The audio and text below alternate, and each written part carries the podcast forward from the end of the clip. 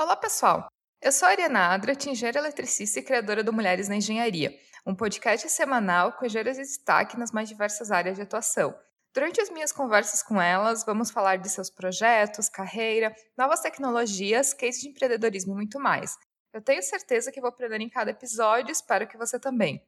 Eu quero aproveitar também para avisar que o site do Mulheres na Engenharia foi desativado, mas você pode encontrar e seguir Mulheres na Engenharia no Instagram, no Twitter, no iTunes e no Spotify. E se alguém tiver algum comentário, sugestão, indicação de engenheira para participar do podcast, eu peço que envie um direct lá pelo Instagram, que é o arroba Mulheres na Engenharia. E já aproveitem também para seguir a página, porque eu estou sempre divulgando material é, científico, lives na área de engenharia, outras páginas que também têm uma proposta bacana na área de engenharia. Então, sempre tem conteúdo legal e interessante lá pelo arroba Mulheres na Engenharia. E esse episódio, ele na verdade, ele não é um episódio normal do podcast Mulheres na Engenharia. Ele é um episódio especial e ao invés de ser uma convidada, estamos aqui hoje com duas convidadas super especiais. E esse episódio ele faz parte de uma série de episódios especiais para celebrar a Semana da Ciência Nuclear e divulgar as aplicações, benefícios e como a ciência nuclear faz parte do nosso dia a dia. Além disso, também queremos acabar com alguns mitos, trazer informações de qualidade sobre essa área tão importante, não só na geração de energia, mas na medicina e na ciência como um todo. A radiação não necessariamente tem que ser maléfica ou perigosa. Muito pelo contrário, a radiação faz parte do nosso dia a dia, até quando comemos uma banana, por exemplo. E uma das convidadas de hoje do podcast é já super conhecida pelos ouvintes do Mulheres na Engenharia e está participando com a gente em todos os episódios dessa Semana da Ciência Nuclear. Alice Cunha da Silva, ela é engenheira nuclear que atua em Angra e que esteve aqui com a gente também lá no início do Mulheres na Engenharia, no episódio número 6. E agora está também nessa semana super especial. A minha segunda convidada é a Suzana de Souza Lalit, física com pós-doc em engenharia nuclear pela Universidade de Pisa, lá na Itália, professora na Universidade Federal de Sergipe e que desenvolve várias pesquisas na área de física médica, dosimetria da radiação, desinfecção UV, entre outras coisas bem interessantes. Ou seja, temos duas mulheres super capacitadas aqui para falar da área de ciência nuclear e suas aplicações. Eu tenho certeza que vou aprender muito com a nossa conversa e espero que você também. É Alice e Suzana, sejam muito bem-vindas aqui no podcast Mulheres da Engenharia. É, eu estou super feliz de fazer essa semana de episódios especiais, né? E receber aqui novamente é, a Alice, que já é super conhecida do Mulheres na Engenharia, e também a Suzana, para falar de um assunto tão de assuntos né, tão interessantes e que indiretamente fazem parte da nossa vida, mesmo que a gente é, não conheça, né? Ou é, não esteja tão a par dessas, das diversas aplicações da área nuclear no nosso dia a dia. Então eu quero dar as boas-vindas para as duas e pedir que a gente comece o episódio com as duas se apresentando, né? Até para os nossos ouvintes conhecerem tanto a Alice quanto a Suzana aqui pela primeira vez no podcast. Oi, Ariana, é um prazer estar com você aqui mais uma vez. É, muito obrigada mais uma vez por ter aberto espaço né, para a Semana da Ciência Nuclear. Como, a, como você falou, eu sou engenheira nuclear, eu trabalho na empresa, numa multinacional chamada Westinghouse, que presta serviços para o setor nuclear aqui no Brasil, ali em Angra, nas usinas, é, como na INB e também com o México e Argentina, né, que eu trabalho com a América Latina. E, e aí, essa semana, esse é o terceiro podcast desse, dessa série de podcasts para a Semana da Ciência Nuclear, onde esse evento traz é, uma celebração durante toda essa semana desses benefícios que a ciência nuclear traz para a vida do, do, da sociedade, né, das pessoas, e que muitas pessoas desconhecem. Então é um prazer estar aqui com você de novo, um prazer estar aqui com a, com a Suzana, e tenho certeza que esse episódio vai ser muito interessante. Oi, Ariana. Oi, Alice. É um prazer imenso estar aqui com vocês duas. Obrigado pelo convite. É sempre muito bacana a gente poder falar daquilo que a gente faz, que a gente acredita tanto que pode fazer tanto bem para as pessoas e apesar de todo mundo morrer de medo, né, uma área fascinante e que tem é, muitos benefícios para a população. Então, divulgar essas áreas, essas pesquisas que a gente faz e os trabalhos que é, a gente desenvolve, então, para a população, é muito bacana. Ainda mais um grupo que está falando de mulheres, né? É, a gente representar essa população numa área de ciência dura, né, que normalmente as mulheres têm um pouco de receio, tem tão poucas mulheres, mostrar que as mulheres também fazem parte dessa área e que a, a, a gente pode mostrar que somos capazes de fazer coisas muito bacanas. Então, eu sou física, da origem física nuclear, e estou trabalhando há muitos anos dando aula e fazendo pesquisa na área mais de aplicação, né? Eu faço principalmente dosimetria das radiações, que é medir a dose das radiações nos diversos materiais, nas pessoas, fazer proteção radiológica dessas pessoas. E mais recentemente estou investindo muito na desinfecção com essas radiações, radiação UV principalmente, para combater a, a Covid. Então, eu quero falar um pouquinho dessa parte para para o público saber o que, que a gente está fazendo. Então, muito obrigado pelo convite. Eu quero lembrar os ouvintes também que é, em todos os três episódios dessa semana da ciência nuclear, a gente vai estar tá deixando uma lista de vários links é, de muito material interessante de outros sites, outros grupos e outros conteúdos sendo produzidos para celebrar essa, essa semana. Então eu convido a todos para darem uma olhada nos links que vão ficar na descrição do episódio para quem tiver interesse de buscar mais informação, eu super recomendo. Né? A Alice também está me ajudando nessas indicações de materiais para deixar aqui para os ouvintes é, relacionados às várias aplicações da ciência nuclear. Recomendo muito. É, e, Suzana, até para a gente começar um pouco é, na área nuclear, é, a gente teve já dois episódios da Semana da Ciência Nuclear que eram mais focados na produção de energia, né, na questão de usinas nucleares, né, Angra, é, combustível né, para as usinas nucleares. E esse terceiro episódio ele vai sair um pouco é, desse tema de geração de energia e vai para outras aplicações da radiação. Então eu queria que tu começasse, né, dando é, aos ouvintes é uma explicação, né, fazendo uma introdução de aplicações que eventualmente existem na, é, na área de ciência nuclear, além da geração de energia, né? Porque eu acho que a, a questão de radiação ela é muito presente no nosso dia a dia, né? Desde uma banana que contém radiação até exames médicos que a gente faz que envolvem radiação. Então, se tu puder dar uma introdução de aplicações e da onde que a gente encontra é, radiação na nossa vida sem que seja re é, relacionado à produção de energia em si.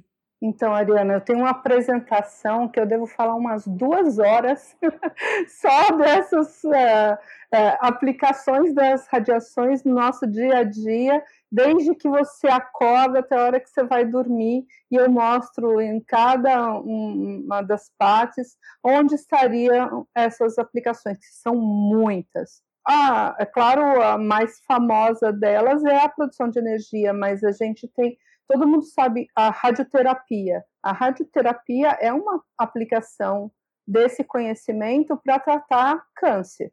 A gente tem todas as partes de imagens médicas, desde a radiologia, um simples raio-x, ou a medicina nuclear, que também estão envolvidos com, com esse conhecimento.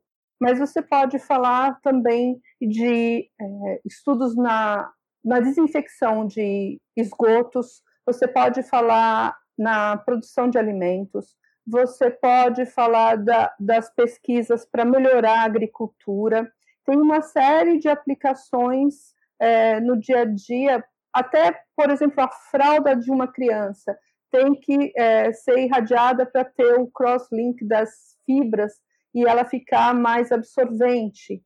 São coisas assim muito que talvez está muito distante das pessoas, mas é, é, quando ela para para perceber os detalhes, na vida dela tem tanta coisa que depende do conhecimento de física das radiações, de engenharia nuclear, de aplicações é, dessa área, né?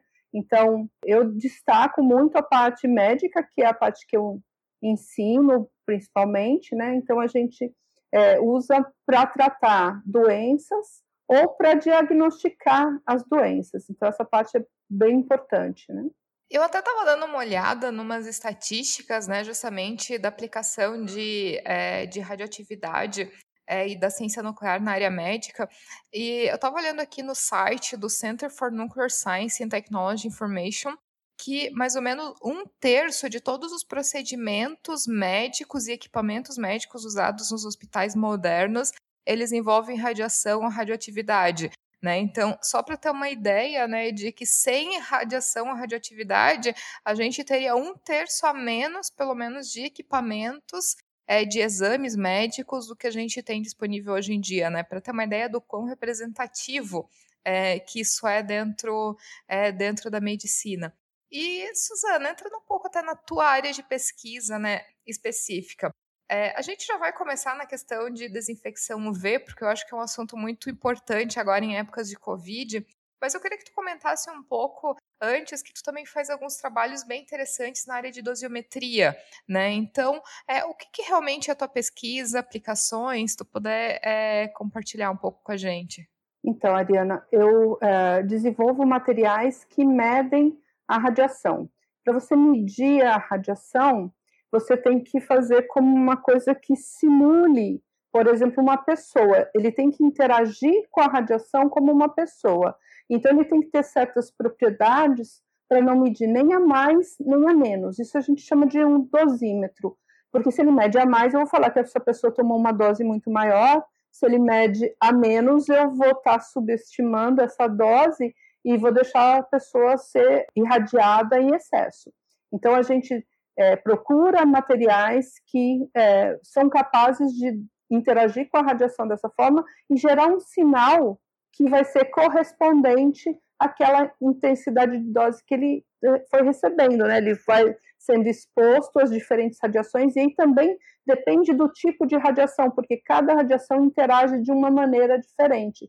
Por exemplo, a, a radiação gama, que é uma radiação eletromagnética, Vamos pensar radiação gama, radiação X, interage com alguns efeitos que a gente conhece na física. Já quando a gente tem uh, partículas alfa, beta, são partículas que têm carga elétrica. Então, elas vão interagir de outra maneira, que é por causa dessa carga elétrica que há maior interação.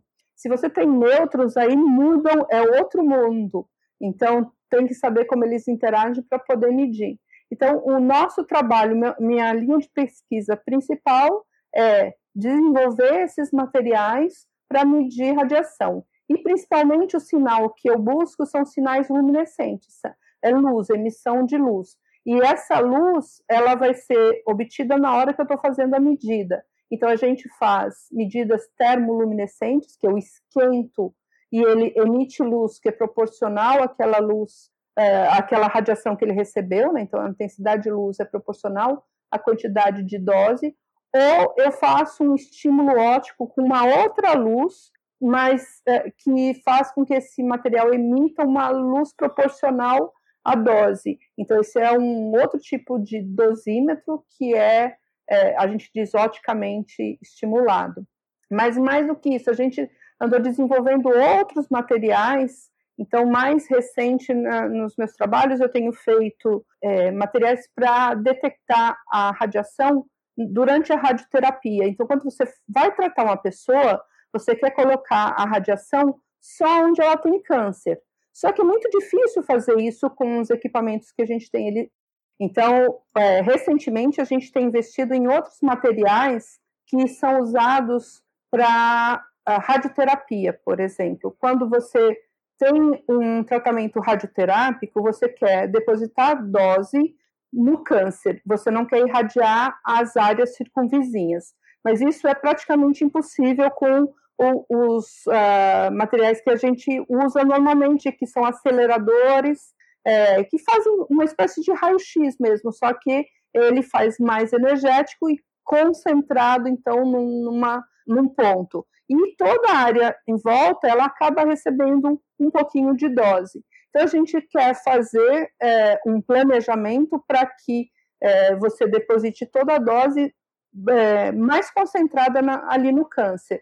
Então, é, como saber se o aparelho está funcionando bem, se ele está fazendo isso? Então, a gente faz um simulador, que é um material de gel, que ele vai mudando de cor com a dose de radiação. Então, eu consigo ver se o que eu planejei com o meu equipamento está funcionando exatamente como eu quero, fazendo com que a região que eu planejei irradiar esteja mais escura, mudando de cor, e as áreas circunvizinhas não estejam praticamente recebendo dose nenhuma. Então, isso é um, um outro material que a gente estuda, que é um gel dosimétrico. E a gente faz vários outros é, dosímetros para nêutrons para usar nas usinas nucleares. Então, tem uma série de aplicações, mas basicamente é isso. O que eu acho interessante da, da sua fala, Suzana, e só é, se eu puder pontuar, é que quando as pessoas escutam radiação, é, é, engloba, na verdade, diferentes tipos de radiação. Não existe um, um só tipo de radiação, né? Existem diferentes tipos de radiação, diferentes de, tipos de intensidade e efeitos. E, e na, na, na, sua área de, de pesquisa, né, você estuda como detectar todos esses tipos, como eles interagem com, com os elementos, com, com o corpo das pessoas ou com outros materiais. Então, é, é, é só acho interessante pontuar isso, né? Que quando a gente fala radiação, na verdade é um termo que abrange várias coisas e que envolvem todo uma, um contexto de pesquisa dos diferentes tipos de radiação e como elas afetam, como elas são utilizadas. E não sei se você pode falar um pouco também é, da parte de dosimetria da radiação natural, né? Porque quando você detecta a radiação é, de algum elemento, se você tira, se tem que levar em conta que já existe radiação no ambiente, como é que isso afeta? A radiação está no meio ambiente e está até dentro de nós. Nós não seríamos o que somos se não fosse a radiação. A radiação é, faz parte da evolução dos seres, dos seres vivos em geral. Por exemplo, eu tenho um trabalho recente publicado sobre o estudo das, uh, das plantas na região de Chernobyl, mostrando que algumas realmente foram muito afetadas, desapareceram, mas muitas das plantas sobreviveram e se adaptaram àquele ambiente, só comprovando essa teoria da adaptação. Então, nós estamos num ambiente que naturalmente tem material radioativo. E, então, quando eu quero medir alguma coisa além, é claro, eu tenho que ter essa base.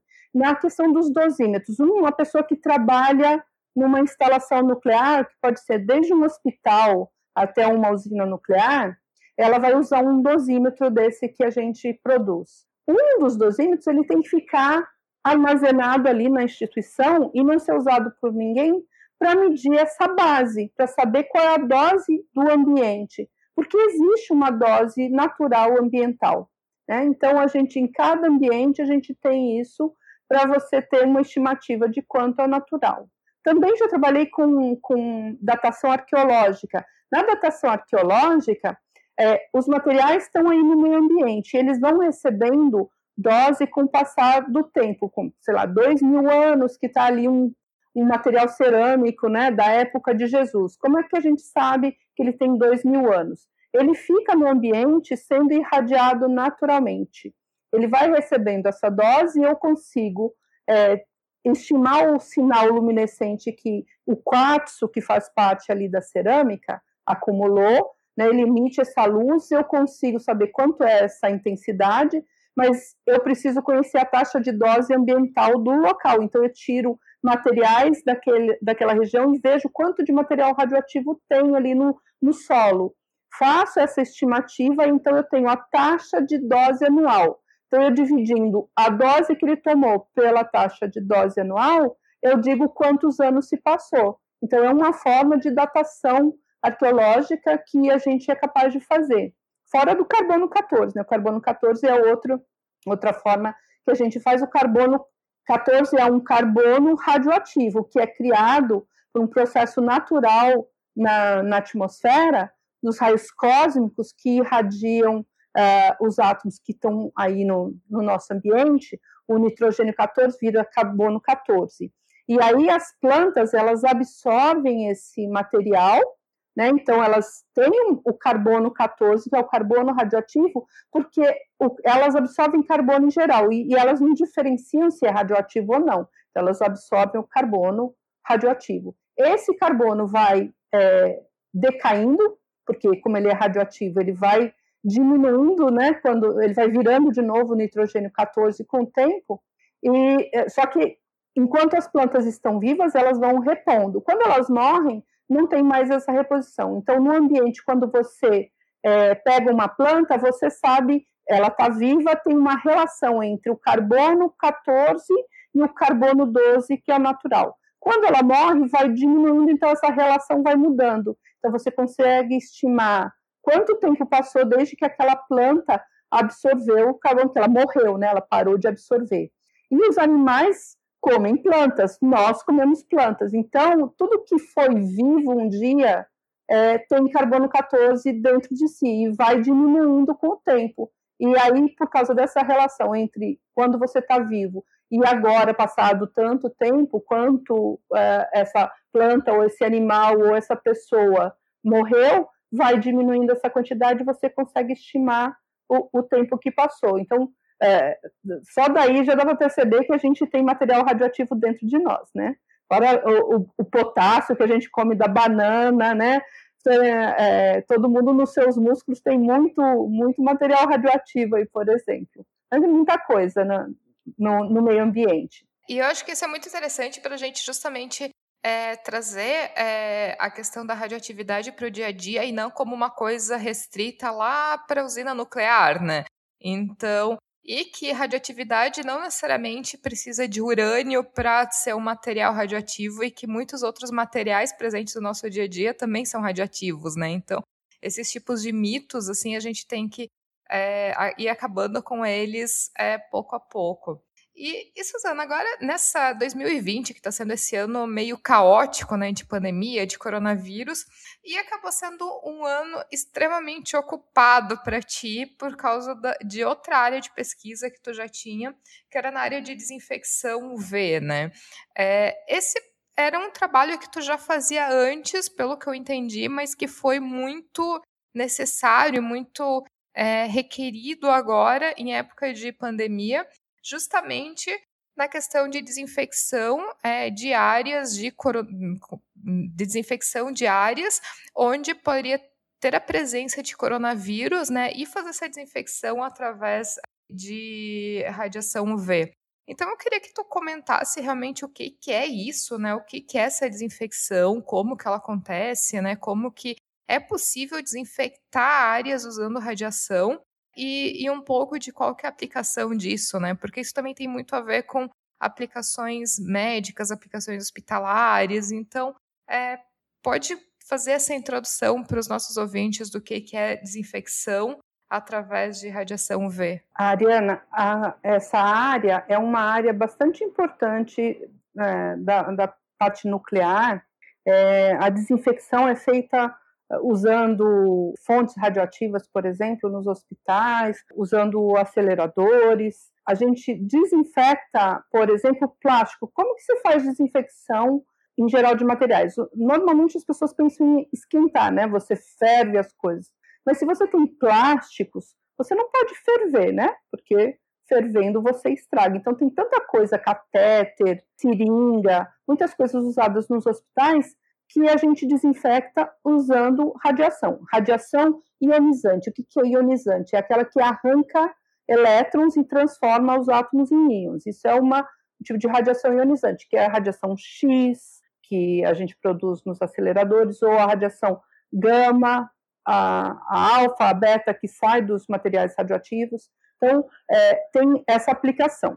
Eu ia até comentar que, até para os ouvintes fazerem uma associação bem prática, e tu até me corrige se não tiver nada a ver, mas quando a gente vai na manicure, por exemplo, a gente não vê um aparelhinho lá onde a manicure coloca as alicates e coloca é, os materiais para serem, para serem desinfetados entre uma, uma cliente e outra, né? Que é um aparelhinho que realmente faz essa desinfecção, né? Também usa o princípio de radiação ultravioleta, não é? Então, nas manicures, Normalmente elas esquentam os alicates, tem um forninho, mas algumas gostam de usar a luz ultravioleta também. Inclusive, algumas estão fazendo as pinturas da unha e você coloca a mão lá para secar, aquela secagem com ultravioleta. Eu já não gosto muito daquilo, justamente porque é ultravioleta. Você toma sol, todo mundo fala para você tomar sol com protetor solar por causa do ultravioleta, né? E ali você está colocando a mão uma coisa que emite ultravioleta. Então já pode ter uma ideia de que no, bom, bom não é, né? Ai, meu Deus, Suzana, que medo, porque aqui no México todas as manicures só fazem a unha com essa esse esmalte em gel que tu tem que secar justamente na, nesse aparelhinho de ultravioleta. Agora eu já fiquei com medo, me ajuda. Não, é, é uma luz ultravioleta, não é o ultravioleta C que a gente usa para desinfecção. Então, eu estava falando de desinfecção em geral, mas falei primeiro dessa parte de radiação ionizante. A ultravioleta, ela está na categoria que a gente chama de radiação não ionizante. Então, ela teoricamente não arrancaria os elétrons para transformar os átomos em íons, mas ela está no limite, entendeu? E essa UVC que a gente usa para desinfecção, ela também não chega do Sol. O Sol produz, mas ela não chega na, é, até a superfície da Terra porque a gente tem a camada de ozônio. Essa camada de ozônio é importante exatamente por isso. Lembra que teve uma época que a camada de ozônio estava desaparecendo e a gente usava desodorante, tinha algumas coisas de, de alguns gases das geladeiras que destruíam a camada de ozônio e foram proibidos, porque esse ozônio ele protege a gente da, da luz UV, que é mais energética que essa UVC que vem do Sol. O outro V, que é o UVA e o UVB, que vem do Sol, é menos energético e consegue ultrapassar essa camada e chegar na gente. O UVA quase todo, o UVB chega da ordem de 5%. Essa, essa secagem que elas fazem, eu acho que é UVA, que seria o menos energético, não é tão problemático, mas sim, pode dar problema. A gente se protege do, do, do sol justamente porque ele pode causar algum problema. Mas, ao mesmo tempo, o ultravioleta é importantíssimo para a nossa saúde. Por que, que ele é importante para a nossa saúde? Para a gente produzir vitamina D.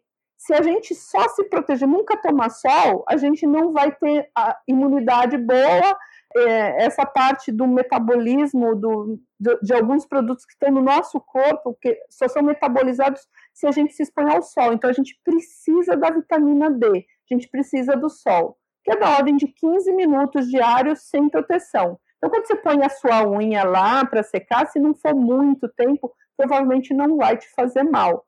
Mas é, tu, toda exposição contra violeta tem essa coisa, você tem que balancear.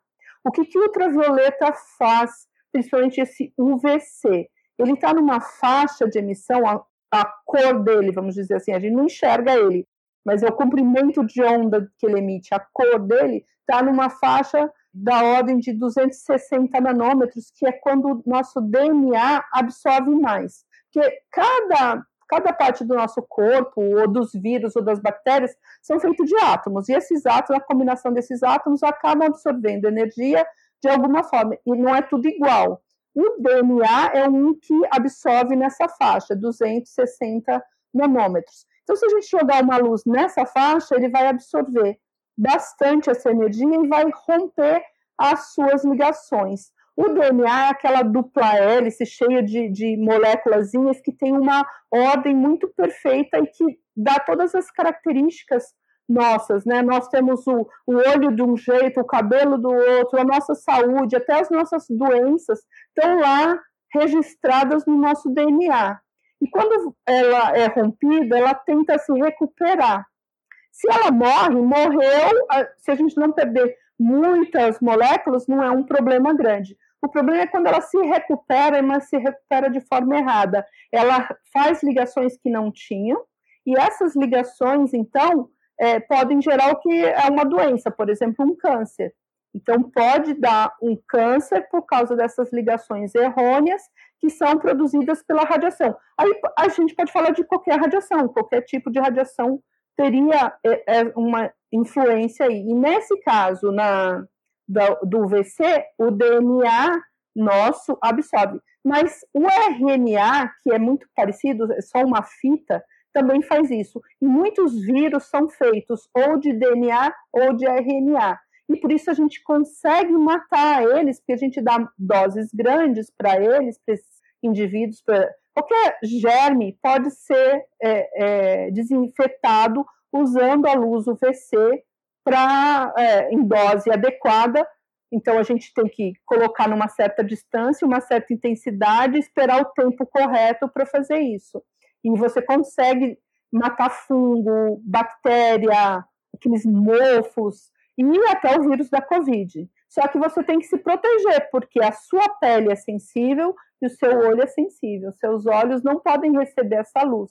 Então não é colocar numa sala aberta assim todo mundo ficar, senão eu colocava na sala de aula, né? E todo mundo agora podia voltar a ter aula porque eu ligava aquela lâmpada lá, o povo ficava na sala assistindo aula, matando a Covid. Mas não, não dá. O vírus da Covid vai sofrer mais do que a gente, mas a gente também pode sofrer. Então, eu tenho que fazer a desinfecção quando a sala, por exemplo, está vazia. Ou eu posso usar no ar-condicionado, dentro dos dutos de ar-condicionado, quando eu não estou expondo ninguém. Eu posso fazer sistemas que tenham um sensor de presença. Então, se alguém está andando, a luz se apaga. Ou a, a, eu faço uma porta que se tranca para quando não tem ninguém na, na, na, sala, eu ligo aquilo. Posso ligar no, num banheiro, até o cheiro ruim do banheiro, aquele cheiro ruim em latas de lixo, a gente pode acabar com isso com a luz ultravioleta. Ela só deve ser usada de forma correta, não expor ninguém, certo?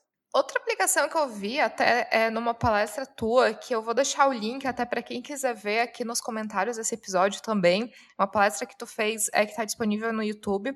Tu comenta também a questão de aplicação agora, principalmente no início da pandemia, onde havia muita falta de equipamentos médicos, né? Então, agora não que agora se tenha muitos equipamentos médicos, também não, mas no início foi muito desesperadora a procura por máscaras, por equipamentos de proteção individual, que a princípio deveriam ser descartáveis, mas que pela falta deles acabou-se que foi necessário buscar alguma alternativa para para esterilizar, para fazer a desinfecção desses equipamentos, para que eles pudessem ser reaproveitados, que não seria a situação ideal, mas era uma situação que, enfim, a realidade se sobrepôs e acabou é, acontecendo.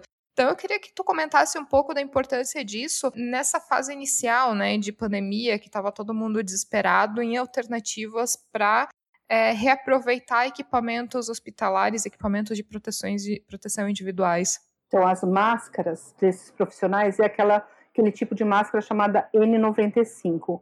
Esse N significa que ela é não oleosa, uma filtração que não precisa passar por um óleo e o 95 significa que filtra 95% das partículas com um tamanho bem pequenininho, 0,03 micrometros. Eu não, eu não lembro exatamente o número, mas é partículas bem pequenininhas que podem vir nos aerossóis, por exemplo, quando um médico está fazendo uma intubação. Então, elas são bem é, importantes para o pessoal que estava trabalhando nos hospitais, nas UTIs em geral, trabalhando com, com gente que está ali respirando naquela área ou fazendo, causando aerossol nos momentos de tubação.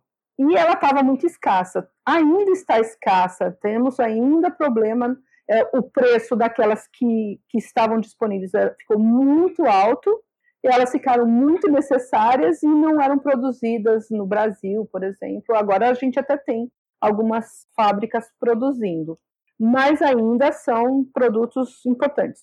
É, existia essa forma de esterilizar, deixa eu já clarificar aqui uma coisa, que esterilizar e desinfetar são coisas diferentes. O esterilizar é quando você consegue eliminar uma quantidade de vírus bactérias muito grande. E desinfetar é você diminuir, você fala isso em quantidade que você diminui de vírus ou bactérias, né? você dá uma proporção lá, a quantidade de 99,99%, 99,999%. Então, existe essa diferença. Então, a gente faz a desinfecção, a gente diminui a quantidade de vírus e bactérias que estão circulando. Então, a gente podia pensar inicialmente usar uh, raio-x ou raios gama para esterilizar essas, essas máscaras. O problema é que elas destroem esse filtro que é especial elas causam o que a gente chama de crosslink, que eu até falei aqui das fraldas para as crianças, né? Que quando você irradia, você faz com que essas fraldas tenham mais ligações ali nas fibras e elas vão ficar mais absorventes. Então, na, na no filtro da, da máscara, você causa um dano que ela não vai filtrar mais adequadamente. Então não podia ser usado nem raio-x nem raios gama. Aí é, se testou uma série de coisas. O álcool destruía essas máscaras também, a filtração, não pode lavar, não, não podiam uma série de coisas. Então eles testaram algumas metodologias, e uma das metodologias mais adequadas que deu mais certo, inclusive feito testes por empresas, como a 3M, que é a maior fabricante de máscaras, foi com luz ultravioleta. Uma dose bem alta de luz ultravioleta era capaz de é, desinfetar essa máscara de forma adequada na, su na sua superfície. Tem que lembrar que a luz ela não penetra muito, então vai ser só na superfície. Até quando você faz desinfecção em qualquer lugar, tudo que for sombreado não desinfetou, é só onde a luz chega realmente que desinfeta. Então a gente fez um sistema para poder colocar as máscaras e desinfetar tanto dentro quanto fora, e essa máscara voltar para o próprio profissional que estava utilizando. Então a gente não trocava de profissional, a gente marca o nome do profissional na máscara, ela passa por um tempinho dentro de uma cabine que a gente construiu com lâmpadas, fizemos o cálculo de medimos quanto ela emitia, fizemos o cálculo do tempo necessário para dar a dose recomendada que a gente achou no, no, em artigos é, indicado pelo governo americano, né, o CDC, que é do governo americano, seguimos é, essas indicações e construímos produtos na, que a gente distribuiu para os hospitais. Ensinamos para o pessoal nos hospitais como fazer, e aí a gente colocava lá, ainda estão colocando, eles ainda estão usando, né? Você coloca a máscara lá, deixa alguns minutinhos, ela recebe essa dose e é, o profissional pode usar com mais segurança, porque eles estavam usando simplesmente guardando de um dia para outro. Só que a contaminação estava lá, né? Com a, com a luz, você garante que diminuiu muito, e não só o vírus da Covid, todos os vírus que podem estar circulando no hospital, é, que dá tuberculose, aquelas bactérias resistentes a vários uh, produtos, tal, você consegue eliminar com a luz ultravioleta. Então, a gente fez um, um, um trabalho para ajudar o pessoal no hospital poder reutilizar essas máscaras. É, só para comentar que você mencionou que a desinfecção só acontece no lugar onde a luz atinge, né? As partes sombreadas não, não acontece. E durante essa pandemia, teve muitos supermercados que as pessoas colocavam os carrinhos dentro de uma caixa que tinha uma luz que eles falavam que era para desinfectar as compras. Só que as compras estavam todas umas em cima das outras. Então eu queria que você comentasse se esse método que eles estavam usando era de luz UVC, se era eficiente, ineficiente. Não sei se você viu isso passando nas notícias. Eu vi sim, Alice. É, o pessoal estava fazendo numa rede de supermercados. A ideia até é bacana, mas tem que ser feito muito, muito adequado. As pessoas têm que saber, porque existe um grande problema de você não desinfetar e a pessoa pensar que está desinfetado é muito pior, né? Porque ela pode se contaminar com uma coisa que ela está achando que está mexendo, que está seguro. O pessoal estava colocando as compras no carrinho e ainda dentro dos saquinhos. A, essa luz não passa nem o saquinho. O, o saquinho do supermercado, a superfície dele ia ser esterilizada, mas as compras não. Aí eu vi que eles mudaram estratégia, começaram a colocar as compras dentro do carrinho sem estar no saquinho, já melhorou. Mas toda a parte, o próprio carrinho, a, a grade do carrinho, por exemplo, faz sombra. Aquela superfície que está voltada para a luz vai ser esterilizada se ficar, se receber a dose adequada, né? Tem isso, tem, tem que ser a dose adequada. Que para o vírus da Covid é uma dose bem baixinha, a gente consegue normalmente até com tempos bem rápidos. Mas então a pessoa tinha uma parte virada, a outra parte estava sombreada. Então a parte sombreada não recebe a, a luz ultravioleta, então não esteriliza. Então, você tem a falsa sensação de que foi esterilizado e aí é, se contamina justamente por, por acreditar nisso. A ideia é legal. Eu até gostaria que meu supermercado tivesse isso, para eu colocar lá, eu já saber que pelo menos a minha compra já está menos contaminada, mas nada que quando eu chego em casa, eu não vou fazer mais uma esterilização. Eu vou passar um álcool, eu vou fazer alguma coisa ali para desinfetar a minha, a, a, a, minha compra também. Então, é, é bacana, é interessante, mas não pode dar essa sensação para as pessoas de estarem completamente protegidas justamente porque não estava, né? Infelizmente é isso. E, Suzana, eu queria que tu comentasse um pouco de como que é esse processo é, dentro da parte acadêmica, né, de pesquisa científica, é, de justamente determinar quanto que é a intensidade de, é, da luz ultravioleta que tem que ser aplicada, qual que é o tempo mínimo, né, como que é esse processo, como que tu determina, porque é, senão não é simplesmente um segundo de exposição é, que é o suficiente, e se tem alguma coisa já sendo desenvolvida, alguma pesquisa, é, tanto tua quanto de algum outro pesquisador, na questão de é, de criar esses tipos de lâmpadas, mas alguma que não seja com um determinado comprimento de onda, que talvez não seja perigosa é, para a pessoa e que poderia justamente ser instalado em lugares, é, por exemplo, uma estação de ônibus, um supermercado, uma escola, né, lugares onde haveria sim a presença de pessoas. Já tem muita pesquisa. Essa aplicação da luz ultravioleta em desinfecção não é nada nova ela tem mais de 100 anos, é do início do século passado que começou a usar. Na, na Europa, nos Estados Unidos, se usa bastante, por exemplo, em desinfecção de água e tudo mais. Então, é, cada vírus, cada bactéria é, vai ter uma sensibilidade a essa luz que é diferenciada. Então, você precisa trabalhar com cada um deles para saber qual é a dose adequada que elimina a quantidade que você quer. Então, a, como eu falei, a desinfecção ela é uma quantidade que você diminui de, de vírus ou de bactérias. Então, você vai determinar a dose, por exemplo, que mata 90% dos vírus. Isso você faz com microbiologistas, não é um trabalho de um físico, de um engenheiro. Você precisa colaborar com o pessoal de microbiologia. E, por exemplo, vírus é uma coisa que é mais difícil. Você tem que trabalhar num laboratório de segurança máxima, existem pouquíssimos no Brasil. Eu não tenho acesso a um laboratório desse, por exemplo.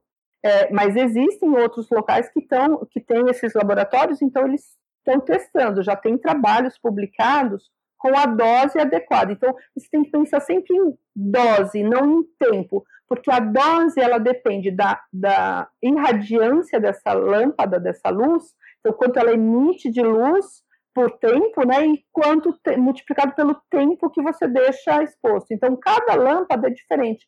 O fabricante tem que te dizer na, naquela distância, por exemplo, se você colocar um metro, quanto tempo tem que ficar ligado para matar o vírus da Covid? Ou se vai usar para matar o vírus da, da, sei lá, de qualquer doença. Eles têm várias, tem, já existem tabelas com essas doses necessárias, então o fabricante tem que te dizer quanto tempo que você tem que deixar ali ligada essa lâmpada. E é, essas lâmpadas que existem, que são conhecidas com, com bastante eficiência, como eu falei, elas fazem mal para nós, porque elas emitem um comprimento de onda que o nosso DNA absorve bastante. Hoje em dia, as pesquisas estão voltadas em é, fazer lâmpadas que emitam num comprimento de onda ainda menor, seria mais energético, mas por ser tão energético, ela não ultrapassaria a camada morta da nossa pele, porque nós temos uma camadinha superficial que pro protege nossa pele. Então, essa camadinha, é, essa luz que seria em 222 nanômetros, ela não consegue entrar. É chamada, essa luz é de FAR UVC. Essas lâmpadas ainda são muito caras e ainda precisa de mais estudos comprovando que elas funcionam também é, como a, a, outra lâmpada que emite em, é, perto de 260 nanômetros, na verdade, é, 257, aliás, 253,7 nanômetros, que é essa lâmpada UVGI que a gente usa, ela tem um poder de penetração um pouquinho maior, então ela vai afetar a sua camada viva da pele. Essa outra, ela não conseguiria ultrapassar essa camada morta, então não faria mal e poderia ficar ligada numa sala onde tem as pessoas. Só que eu tenho um pouco de receio porque essa lâmpada também pode afetar o seu olho. Os olhos, a gente tem uma camada de água, essa camada lacrimal que nos protegeria.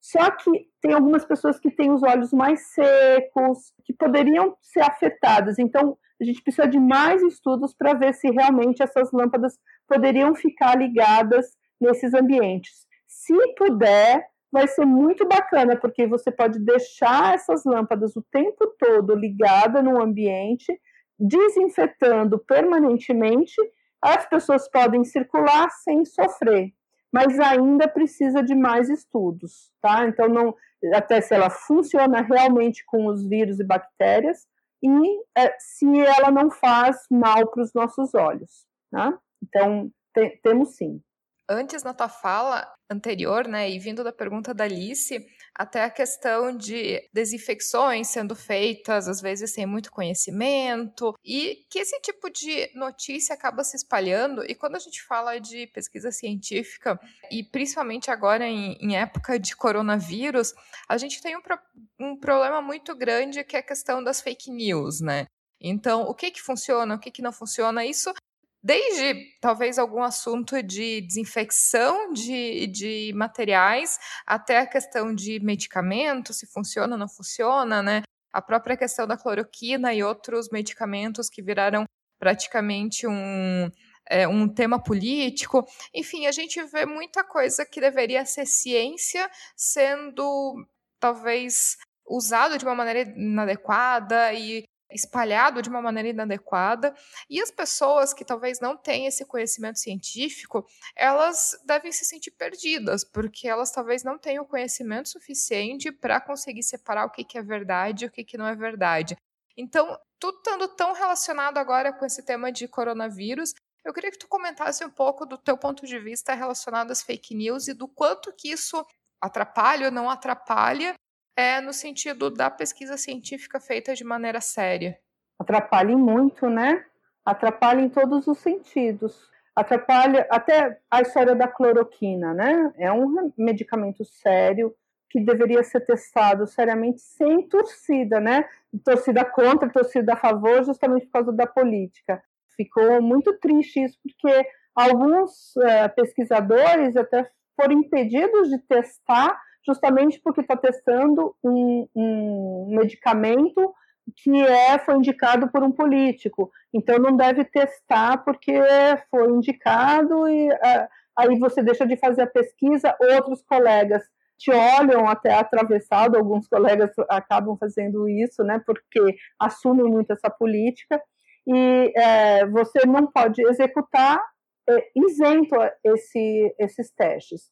Também se você deixa de testar justamente porque você ouve tanta, tanta bobagem, você fala, não vou nem me é, colocar num problema desse, porque pode me causar problemas políticos. E a gente sabe que algumas pessoas são prejudicadas, cientificamente não vão receber mais apoio, porque estão testando ou deixando de testar alguma coisa que é contra ou a favor de, de algum político.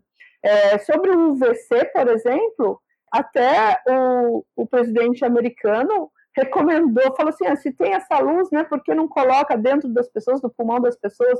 Falou de usar esses detergentes, essas coisas, uh, esses desinfetantes dentro das pessoas.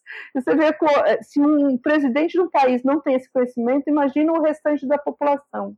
Aí a população vai usar as coisas, por exemplo, o UVC. Ah, mata o vírus, então vamos usar nas mãos, vou desinfetar minha roupa, mas aí desinfeta a roupa e passa na pele, se queima, queima os olhos, a dor é horrorosa. Eu já tive acidentes com luz ultravioleta, só que ela não acontece na hora. Então, se você se expuser na hora, você não percebe. Você só vai perceber muitas horas depois e o dano já está feito.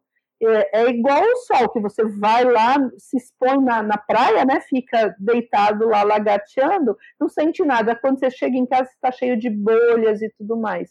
Então, a, a, essa luz também tem esse problema. Então, se você se expõe, e aí depois você vai falar: ah, não, me recomendaram esse negócio que faz mal. A gente teve, inclusive, problemas uh, da nossa agência, a Anvisa, traçar, uh, escrever notas em que o povo falou: não, vocês estão usando esse negócio que é proibido, a Anvisa proibiu. Não, a Anvisa não proibiu. A Anvisa recomenda que não se use só o VC, que se faça limpeza, que não se use na, sobre a pele, não se use sobre os olhos. mas ela não fala que não funciona, fala que precisa de mais estudos e tudo mais, coisas que a gente acredita. Só que aí as pessoas entendem tudo errado e começam a falar: não, não pode usar porque você está usando um negócio proibido, isso não funciona, a Anvisa proibiu. E não proibiu, isso é fake news que a Anvisa proibiu, entendeu? Então tem uma série de coisas que a, é, a gente é atrapalhado, sim. A gente deixa de receber financiamento, a gente tem problemas políticos de, de, com colegas ou com outras pessoas, ainda tem essa acusação de que você está fazendo uma coisa que não funciona, tem vários problemas que a gente pode elencar aqui, né? Fake news não é bom para ninguém. Pode citar algumas iniciativas né, que vocês fizeram durante a pandemia agora, é, de equipamentos construídos, de iniciativa em parceria com hospitais, com institutos? Tem alguma coisa de exemplo que tu poderia trazer? Então, nós construímos rodos ultravioleta né, para desinfetar o piso, ou uma espécie de rodo, mas para você fazer com a mão, né, uma, uma coisa que você possa limpar bancadas a gente fez a cabine de desinfecção de máscaras, a gente instalou um dispositivo na UTI do, do Hospital Universitário, eu sou de Sergipe, né, então a gente atuou muito lá em Sergipe, então o Hospital Universitário é, da, da, da cidade de Lagarto está com uma nossa instalação e nós estamos testando isso para expandir. Agora a gente ganhou apoio do Ministério Público, é, são os três ministérios públicos em Sergipe, o Ministério Público Federal, o Ministério Público Estadual, eles estão apoiando o Ministério Público do Trabalho, vão dar dinheiro para a gente investir em mais equipamentos para colocar nos hospitais para fazer desinfecção do ar, porque a gente vai trabalhar mesmo fora da. Se acabar a pandemia, não é nenhum problema, esses equipamentos lá vão é, desinfetar o ar em geral, porque a gente tem outros problemas, a gente tem outros vírus, outras bactérias que estão causando problemas é, de infecção nas pessoas, né? você tem aquela infecção hospitalar por causa do, dessas coisas que estão circulando no ar, e com a luz ultravioleta a gente pretende diminuir muito isso. Então, esses dispositivos nos hospitais, e a gente tem pensado em fazer algumas aplicações agora para esgoto e também para colocar em salas mas protegendo as pessoas, daquela forma que eu te falei, existem projetos é, que a gente consegue fazer é, com que a luz vá desinfetando o ar, mas que não expõe as pessoas em salas, para escritórios, para escolas, que não tenham centrais de ar-condicionado, que sejam com split ou que tenha ventilador. Então, a gente está fazendo dispositivos que podem ajudar nesses ambientes também. Então, temos algumas coisas em andamento.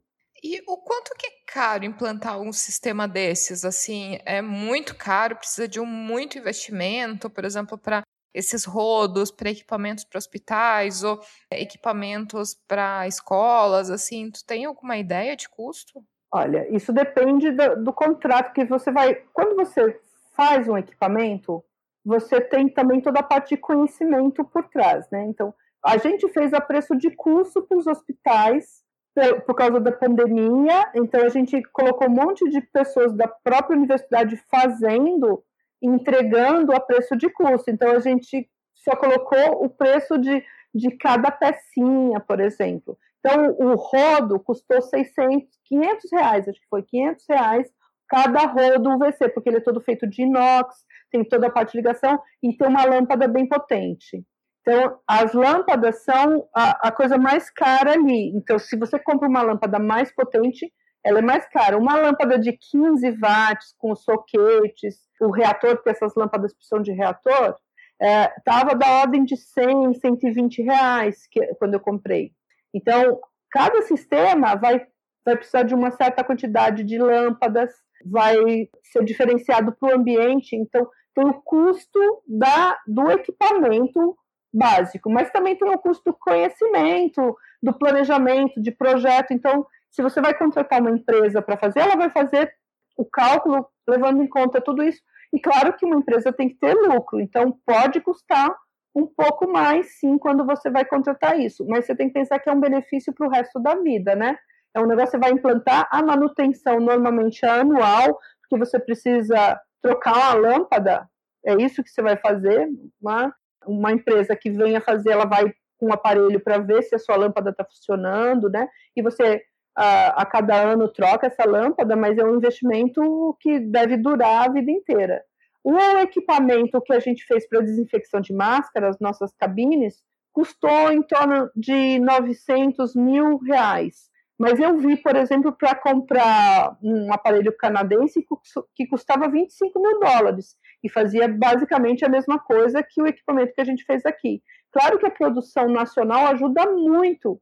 Então, se a gente tem empresas que fazem aqui, equipes que sabem fazer, é ótimo. Então, o, o que eu tenho tentado ajudar é empresas idôneas que estão querendo fazer coisas bacanas para que elas possam vender seus produtos e é, esses produtos estarem todos adequados, né, com, com é, rótulos que digam como é, como funciona, é, é uma empresa que faça um cálculo, você dá suporte para ver se esses cálculos estão funcionando, medir intensidade de lâmpadas para algumas empresas. A gente tem dado apoio a essas empresas para que elas possam vender isso, possa ser distribuído, né, que mais pessoas tenham acesso e, de preferência, mais barato. A gente pode comprar internacionalmente, tem muita coisa vindo, só que tenha muito cuidado, porque tem que ter qualidade, então tem que ser testado no Brasil. A minha recomendação é que sejam testados. Se não você compra uma lâmpada, sei lá, né? Nesses mercados na internet, tem muita é, uma infinidade de produtos, mas você não sabe se é ultravioleta adequado. Por exemplo, pode emitir um UVA que não vai ser esse desinfetante, vai ser que nem uma lâmpada que você vai numa boate, aquelas lâmpadas de luz negra. É UV?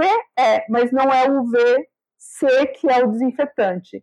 E aí você foi enganado, você vai colocar lá e não vai desinfetar no seu ambiente. Então tem que ter muito cuidado, por isso a gente dá apoio às empresas nacionais para fazer, fazer cada vez com menor custo, melhor. Quanto mais a gente tiver, menor vai ser esse custo, melhor vai funcionar. A gente já tem empresa no Brasil vendendo lâmpadas que saem muito mais barato do que você comprar é, no mercado no, no exterior e com garantia. Então tem que ter esse cuidado, certo? Alice e Suzana, eu acho que assim, deu para a gente ter uma boa ideia da aplicação, né? Lembrando que a gente vai deixar vários links aqui nos, é, na descrição do episódio, né? Para quem quiser alguma informação a mais para consultar esses links. E até para a gente finalizar o nosso bate-papo, eu queria é, pedir para ti, Suzana, e para ti, Alice, também, para deixarem uma mensagem final aos nossos ouvintes é, e para as nossas ouvintes aqui do Mulheres em Engenharia.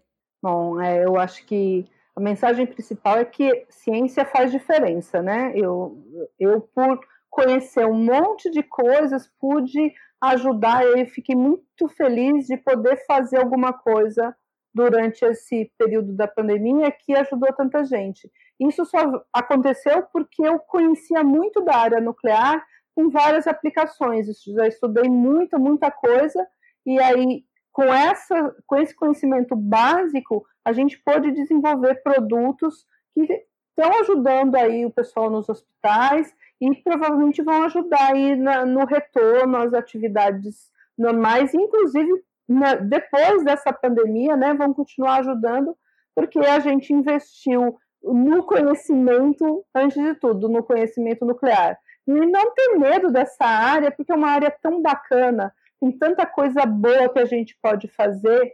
As pessoas sempre ligam no, no pior, né? Vão em bombas, em acidentes. Não, gente, tem tanta coisa legal acontecendo. É um mundo de coisas boas que precisam ser mais faladas, conhecidas, né? E mulheres, não tenham medo, a gente pode trabalhar até melhor do que os homens, tá? Vamos competir aqui. Nós, mulheres, podemos fazer muito.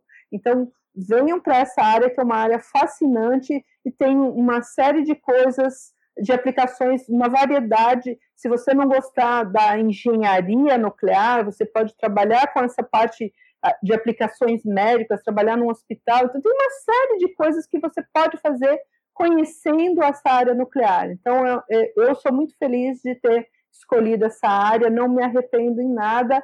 Venham trabalhar com a gente. Um, obrigado aí pelo convite e um abraço para todo mundo. Eu queria agradecer mais uma vez, Ariana, pela parceria, é, por colaborar com, com esse evento, Suzana, por pela aula que, que você deu hoje, é, né, de todas essas explicações. E a minha mensagem é, primeiro, esse agradecimento por participarem, estarem aqui ouvindo desse episódio Mulheres da Engenharia, FIT Semana da Ciência Nuclear. É, muito obrigado por vocês todos que escutaram até aqui, por vocês que participaram de outras atividades durante essa semana. Como foi falado aqui nos outros dois episódios, a ciência e tecnologia nuclear ela tem diversas aplicações que estão aí salvando vidas, ajudando é, é, a vida, o dia a dia né, nosso dentro da sociedade, saindo da medicina, da, na agricultura, na produção de energia limpa, na, até em aplicações espaciais e entre outras milhares de coisas que podem ser utilizadas. A ciência nuclear está aí, está é, tá na natureza, está aqui para ser celebrada por todos esses benefícios que traz para a sociedade. Então, muito obrigada. Muito obrigada, Ariana, mais uma vez. Muito obrigada, Suzana, também. Acessem os links, busquem informação, questionem, que estamos aqui para isso, para conversar, para dialogar, para tirar dúvidas é, no que for possível. Muito obrigada. Suzana, Alice, quero agradecer muito a participação aqui é, de vocês aqui no podcast. É, deixar um recado para os ouvintes é de buscar realmente na informação, buscar informação de qualidade. Então, quando recebem alguma notícia relacionada à área nuclear, é relacionado à área de ciência, né? Sempre se pergunte qual que é a fonte, né? Qual que é a origem das informações, né? É, se realmente tem uma base científica sólida ou se é mais uma fake news espalhada na internet. Então, eu acho que a gente precisa muito desse pensamento crítico, né? E cada vez mais buscar esse pensamento crítico, ensinar as outras pessoas a terem um pensamento crítico, científico, né? De acreditarem nas informações corretas e buscarem a origem das informações. Eu acho que isso é muito importante. Enfim, agradecer muito a vocês duas, Alice e Suzana, deixar a recomendação para quem não ouviu os outros dois episódios, estão super legais, então que escutem os outros é, dois episódios especiais da Semana da Ciência Nuclear. Enfim, muito obrigada, meninas! E se você que está ouvindo tiver algum comentário, crítica ou sugestão, só enviar uma mensagem lá pelo Instagram do arroba Mulheres Engenharia. É, e se você gostou desse episódio, ficarei muito feliz se puder compartilhar com outras pessoas que podem gostar também. Um abraço e até o próximo episódio.